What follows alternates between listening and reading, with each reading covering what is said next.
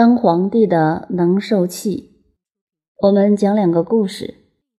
第一次世界大战以前，德国的名宰相俾斯麦与国王威廉一世是对有名的搭档。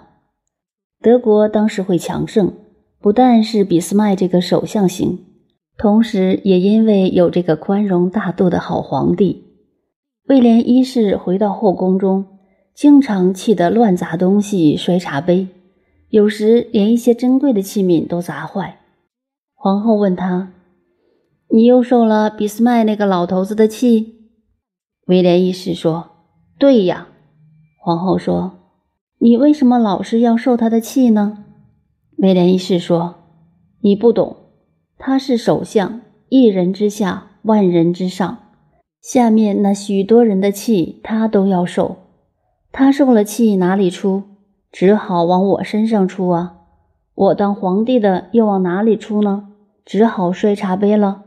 所以他能够成功，所以德国在那时候能够那么强盛。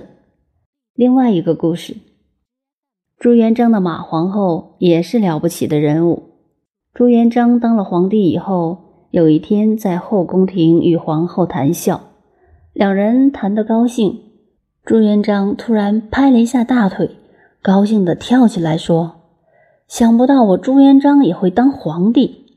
手舞足蹈，又露出了他含威时那种样子，这是非常失态的。当时还有两个太监站在旁边，他没有留意到。一会儿，朱元璋出去了，马皇后立即对那两个太监说：“皇帝马上要回来。”你们一个装哑巴，一个装聋子，否则你们两人都会没有命了。记住，听话。果然，朱元璋在外面一想，不对劲，刚才的失态，将来给两个太监传了出去，那还了得？于是回到后宫，一问之下，两个太监一个是哑巴，不会说话；一个是聋子，没有听见，这才了事。否则，这两个头岂不掉下来了？所以，马皇后也是历史上一个有名的好皇后。这就讲到人生的修养与迁怒。一点事情不高兴，脾气发到别人身上，不能反省自送，尤其是领导别人的，要特别注意。第二点最难的，不二过。所谓二过，第一次犯了过错，第二次又犯，等于我们抽烟一样，这次抽了。下决心，下次再不要抽。可是到时候又抽起来了，再犯同样的过错，这就是二过。孔子说，只有颜回才能做到不迁怒、不二过这六个字。人们真能做到如此，不是圣人，也算是个贤人了。迁怒的意义发挥起来还很多。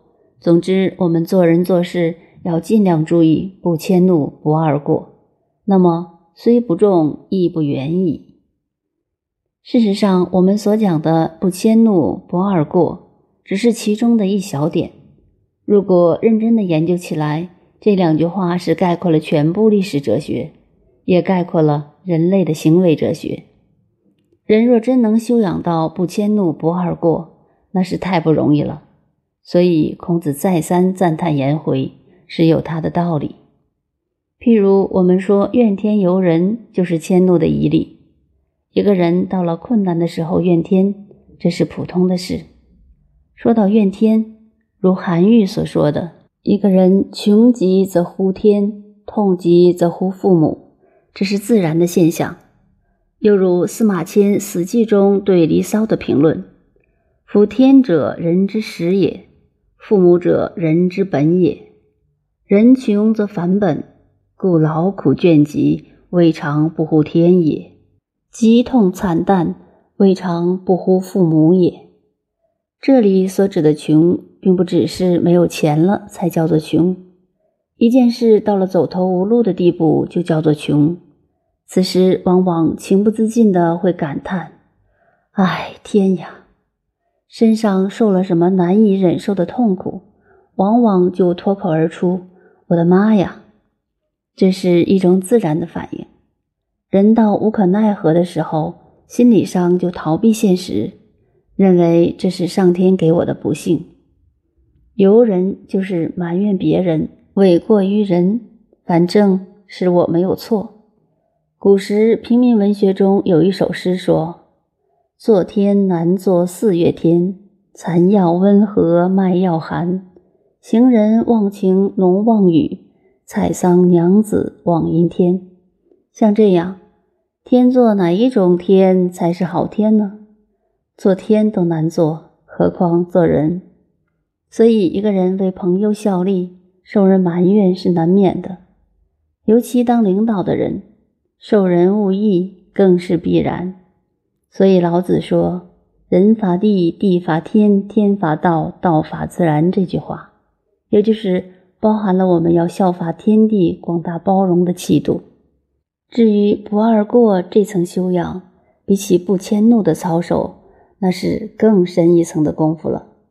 下面文章气势再转，更见《论语》编排之曲折而隐含条理之妙。